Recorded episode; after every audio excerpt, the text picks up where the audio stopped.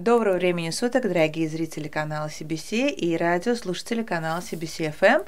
В эфире передача «Женский фактор» и я ведущая Лейла Сейдзаде. И у нас сегодня в гостях Элис Абасова, предпринимательница, производительница э, натуральных продуктов, а также э, производительница, наверное, тоже можно второй раз сказать, мама э, шестерых детей. Здравствуйте, Элис Хан. Здравствуйте, Лейла Ханом. Спасибо, что вы пришли и нашли время для нас, потому что я вот перечислила столько ваших здесь э, занятий. И, конечно же, вот это самое главное занятие материнства. Э, Все-таки шесть детей.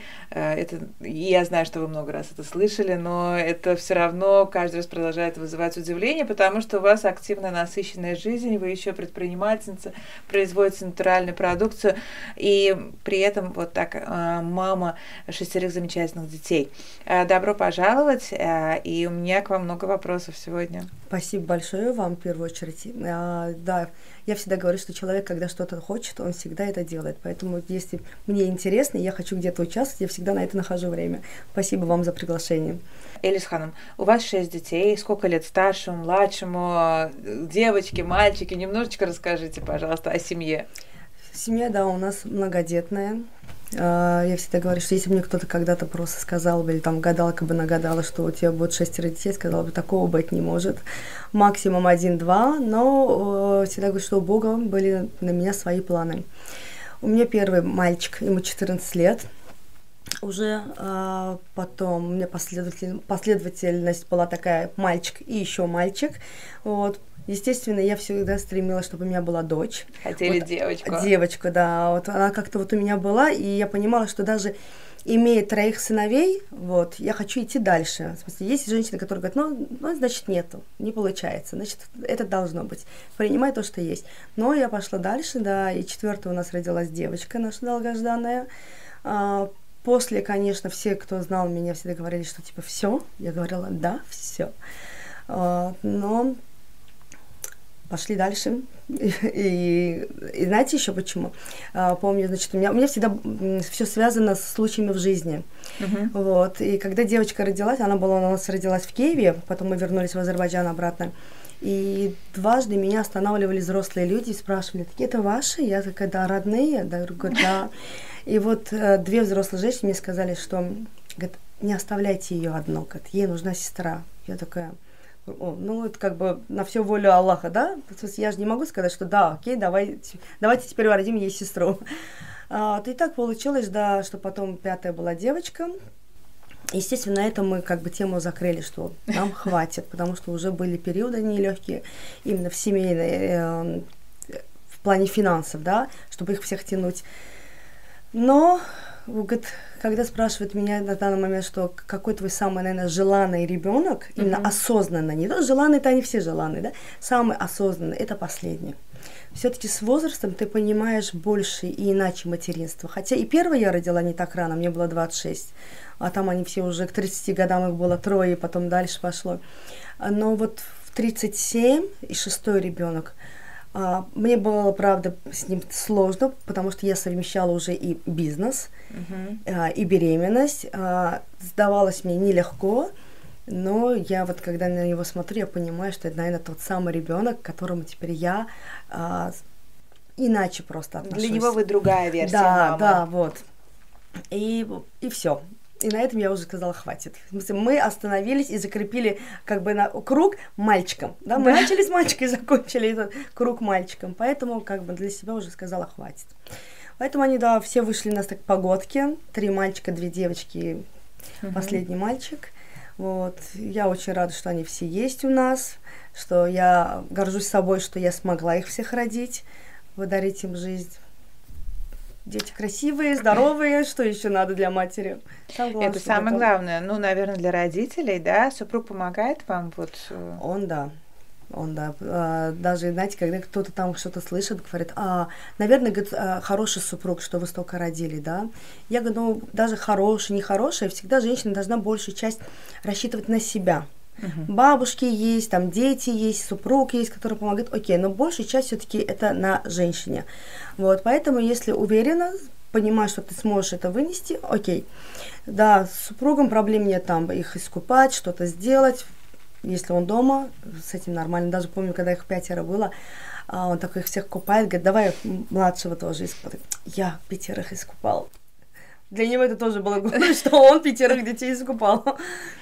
Да, но мне ну. кажется, это прям для любого человека достижение э, искупать пятерых детей, да. да. не, не все женщины на это решаются, как мы знаем.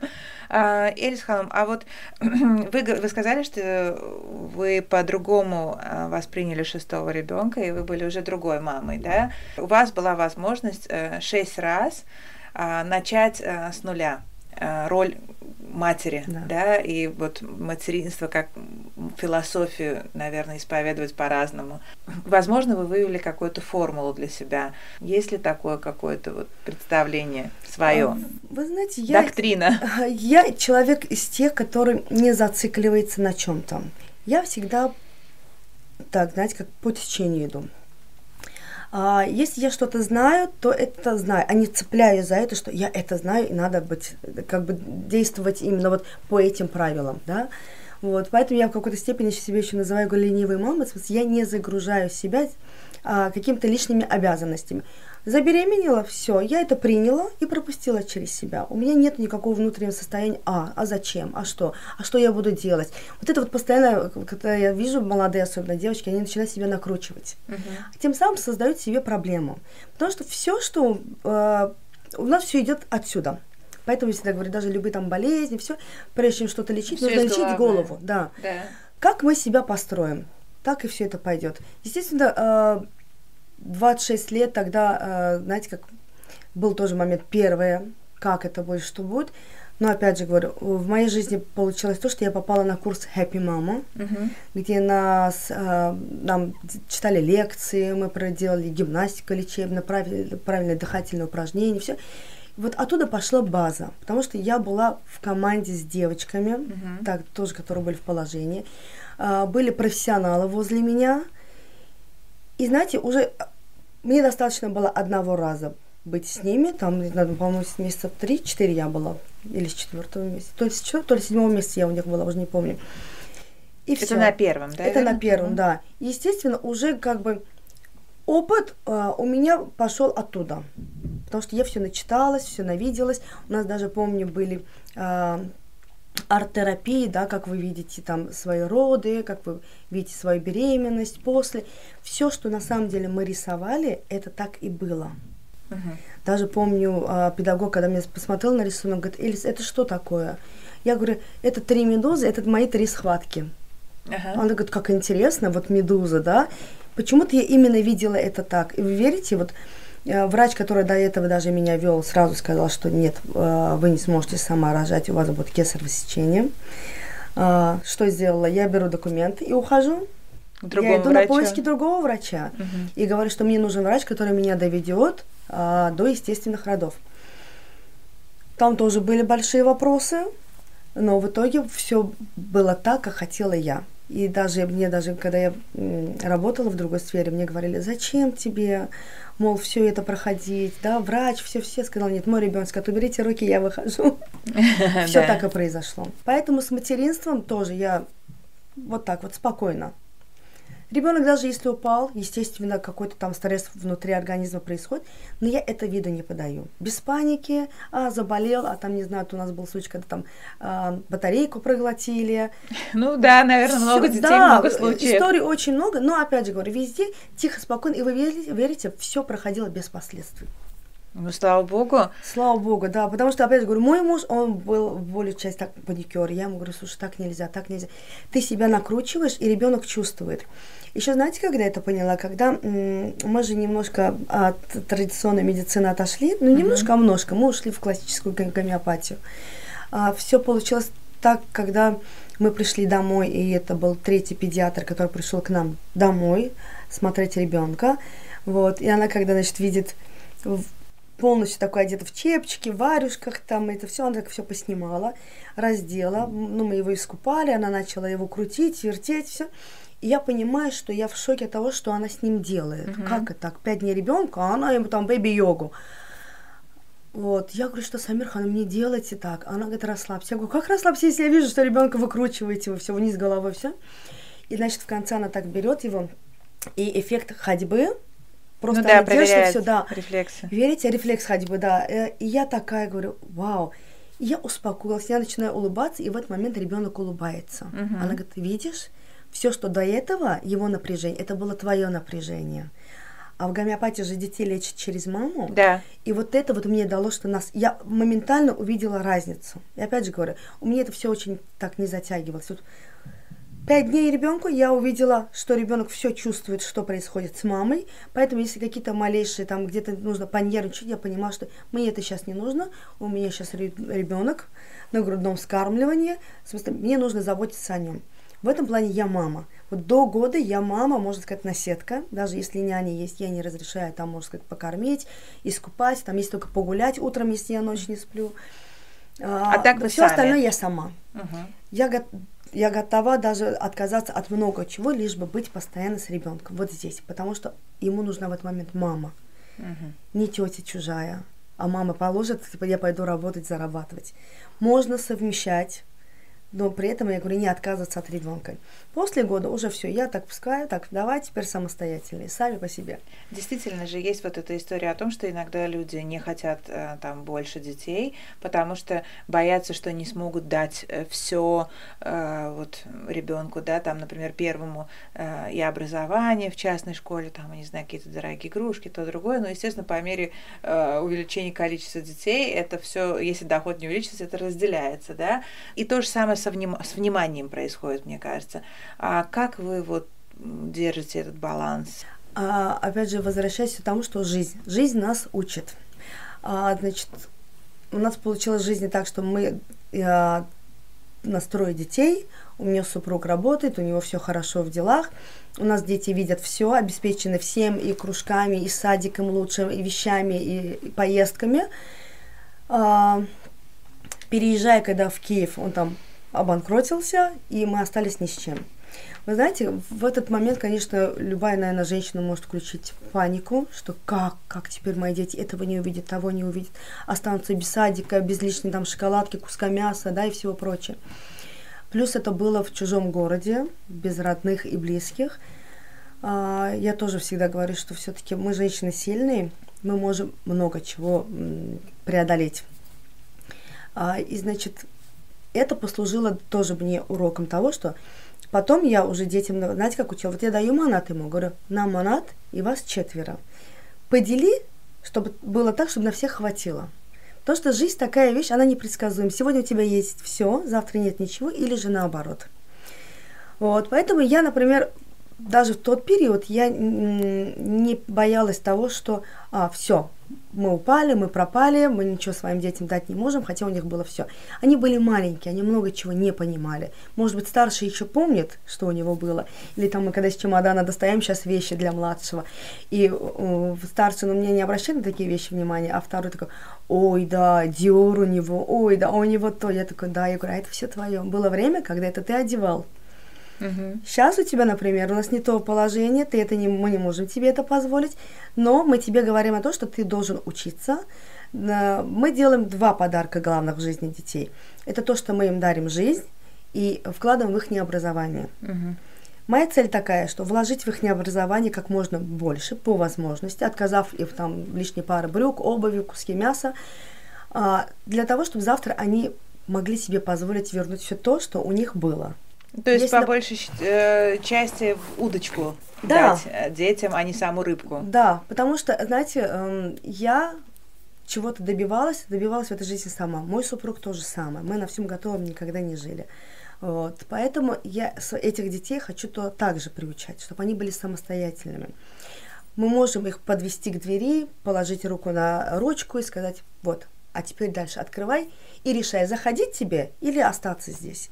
А вам кто-нибудь помогает? Все-таки я услышала, что там няни уже давно нет, там до года вы считаете, что сами должны быть э, присутствовать при ребенке, но неужели вообще нет никакой помощи? Нет. Сейчас нет.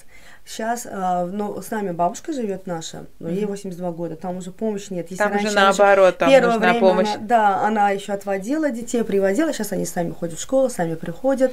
Если нужно уже встретить, э, если дочка одна идет ее, мальчики самостоятельные сами. Вот, э, ходит без мобильного телефона, до сих пор он только есть у старшего, и то потому что педагоги. Вот тоже сфера балования у нас как-то опять все, у вас все было, но вы ни с чего ни, ни с чем не могли пользоваться, ничего не уберегли, это сломали, то сломали, все. Это не надо понимать, что а мы это сломали, нам купят новую. Uh-huh. И все, они расслабляются, они понимают, что в жизни все им достанется просто так, даже не надо напрягаться. Uh-huh. Вот, хотя жизнь такая, что напрягаться надо еще как. Приходится, да, да приходится. Вот, поэтому няня, конечно, тоже у нас была до отъезда в Киев. После uh-huh. уже, конечно, мы, когда мы уже вернулись, уже мы ничего себе позволить не могли. И все, вот в Киеве, я говорю, да, тоже вот в жизни, я говорю, такие периоды бывают, которые тебя учат, что я была одна, без няни, без домработницы, без бабушки рядом, да, без подруг, они были только так в телефоне.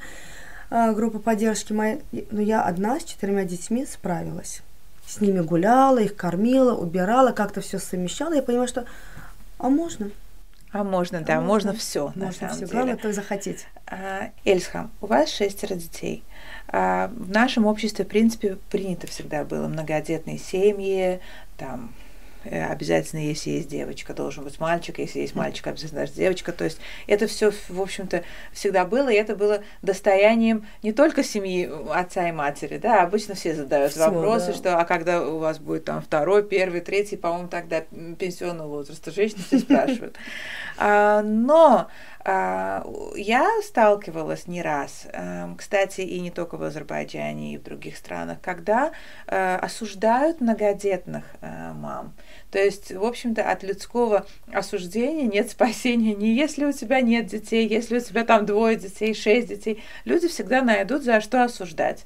А вы сталкивались с какими-то стереотипами или стигмами, которые касаются как раз-таки многодетности? Слава богу, нет. Но иногда, например, детям говорю, что когда мы куда-то выходим, я говорю, ведите себя нормально, а то со стороны посмотрят, скажут, вот, как у нас говорят, понарожала, вот, а углядеть за ними не может, вот, или, не знаю, там, воспитание детям дать не может. В плане воспитания, вот я говорю, что, ну, дома, окей, мы привыкли, что это дома, но когда нам соседи говорят, или со стороны, какие у вас воспитанные дети, я такая, ой, спасибо. Mm-hmm. Я говорю, вы их дома не видели. Она говорит, ну, дома это дома, это своя, это дом. как говорится, территория, что хотят они делать. На людях, слава богу, а, у нас вот нет истерик, паник, а, были, были случаи, когда у меня, правда, дети убегают. У меня любят дети это делать. У меня недавно малыш убежал с 18 этажа, спустился на лифте а, на первый Сам. этаж. Сам. Я говорю, вот мне интересно, что у ребенка в этот момент было в голове, что он проснулся, видит, что дети другие спят, меня с супругом нет, бабушка там занимается своими делами, а, при том, что он спал-то в одежде, но он почему-то в лифте оказался в одних трусах, потом держал их в руках и вышел, вышел комендантша, там в дверь стучал, стоял полностью обнаженный. Голышом? Голышом, да, я такая, главная. А потом я возвращалась, муж вернулся, потом я возвращаюсь, так в лифте смотрю, боже мой, кто-то здесь не выдержал, да. Захожу домой, муж говорит, иди, убирай, говорит, твой, говорит, убежал сегодня. Я такая, это его рук дело там, да, а потом... Естественно, мы это все, знаете как, мы это э, послушали, посмеялись, немножко там состояние было, что хорошо, еще дверь входная была закрыта, да, ребенок не вышел, все. А, но когда я увидела камеру, видео, как это все было, да, я уже не знала, мне там плакать или смеяться. И, наверное, я говорю, со стороны подумать, что сказать, ага, вот, дома детский сад, сама где-то. Да, и не да, следят уже одним больше, скажет, одним меньше. Да, что там, не знаю, куда-то она вышла по делам, пошла, или она работает, да, и вот так вот, в смысле, все нормально. А вот, кстати них. говоря, об одном больше, одним больше, другим меньше, а, задают, наверное, детям вопрос. Это всем детям задают. Кого ты любишь больше, маму или папу? Ну и э, женщинам, в свою очередь, мамам часто задают, что а кого ты любишь больше, там, мальчика или девочку, или там первого или последнего? Вот вы сталкиваетесь с этими вопросами? И можете, и, и если даже не сталкиваетесь, э, пусть я буду первая, которую спрошу, а, можете ли вы сказать, что это одинаковое абсолютно чувство? Я не спрашиваю, кого больше, меньше, это мне кажется, абсурд. Но это одно чувство одинаковое или это разные это материнства? Разное. Это разное. А, опять говорю, например, вот старший, как первый, Uh-huh. Вот, да, и первый ребенок. Опять же, не говорю, что он там был, прям хотела ребенка я, прям ждала, вот, ну, естественно, хотела, конечно, девочку, вначале нам сказали девочка, потом мальчика, ну, мальчик, мальчик смирился, ну, окей, все. Вот, ребенок родился, мальчик. А, вслед за ним второй мальчик, думал, как классно, два брата. А, родился, тем более он такой светленький, голубоглазый, третий. И, знаете, просто они от того, что подряд, вот, я как-то сама просто не сообразила, как это все произошло. Тут один, тут второй, тут третий. Но опять же, постоянно я то, что с ними от себя не отрываю. Я их как бы и не потеряла в окружении себя, да. Они все были постоянно со мной. А девочку, ну, естественно, девочка уже была долгожданная и желанная. Я даже помню, когда вот на УЗИ третьем он говорит, что мальчик, я такая повернулась, плачу. Он говорит, что случилось? Супруга говорит, ничего, говорит, у нас просто строительство. Он такой, а, понятно, понятно. Вот, когда уже с четвертым пришли, он такой, девочка, я такая, точно? Он говорит, девочка, я говорю, yes. Он такой, что случилось? Он говорит, ничего, ну после третьих сыновей, говорит, дочка, он говорит, а, ну все, да, я помню, вас помню. У вас абонемент, наверное. Да, уже к нему был. Туда. Вот. И даже девочка, вы знаете, вот вроде дочь, все, да я должна была прям, уже не знаю, плясать возле нее, да. Но у меня этих чувств не, не сыграло. Угу. Вот я где-то, знаете, все-таки дистанцию держу холоднокровие. Это, наверное, не есть хорошо.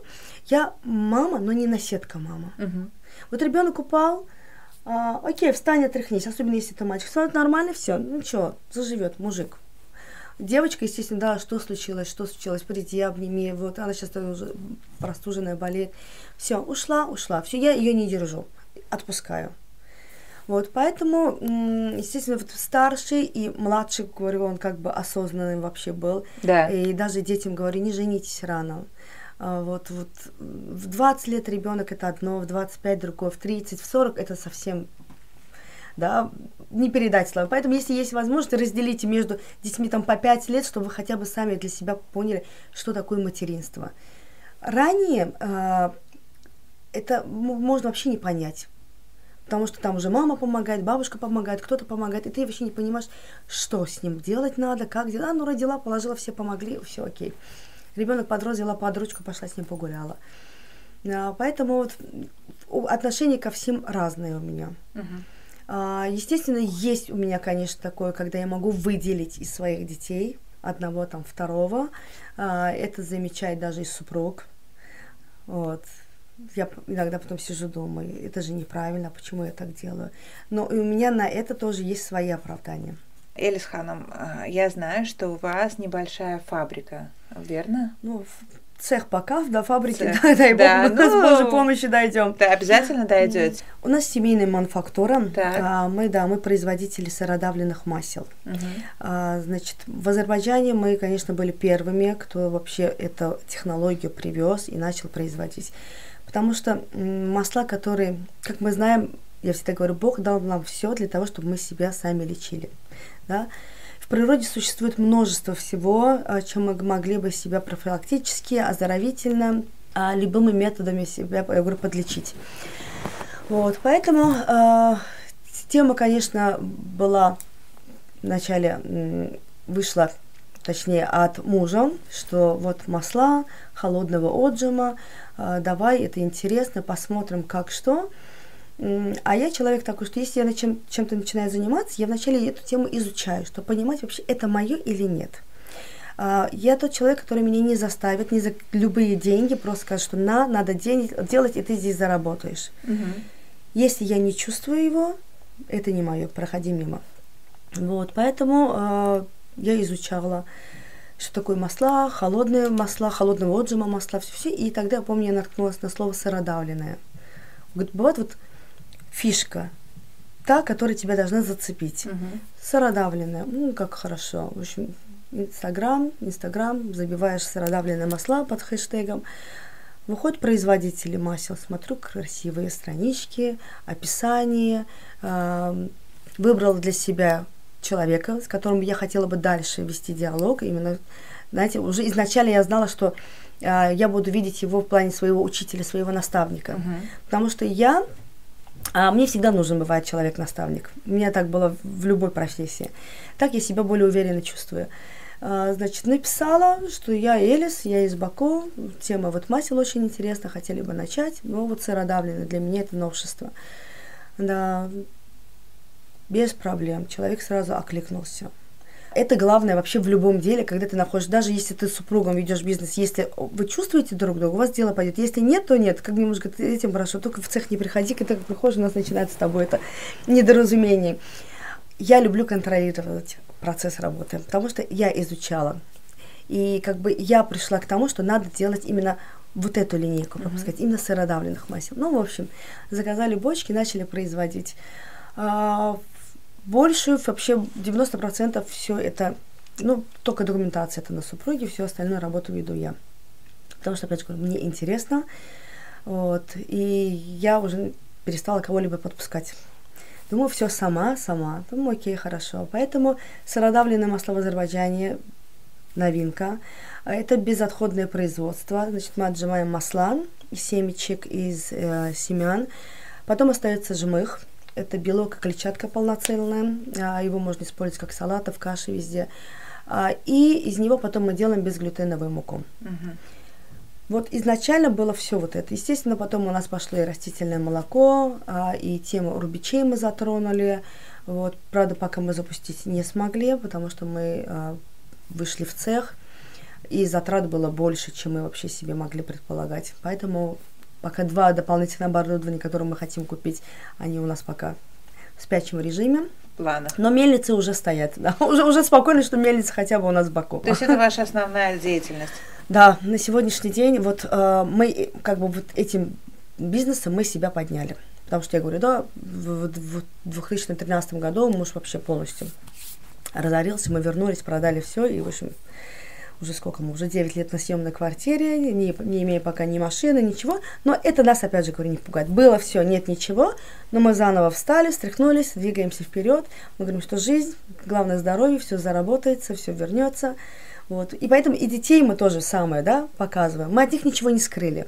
У меня была, был случай в жизни, наши знакомые, у них тоже, в общем, что-то было, не, не получилось, и они придумали такую красивую сказку для детей, что временно мы пока живем здесь, и это то, третий, десятый. У меня таких вещей нет. Я детям серьезно.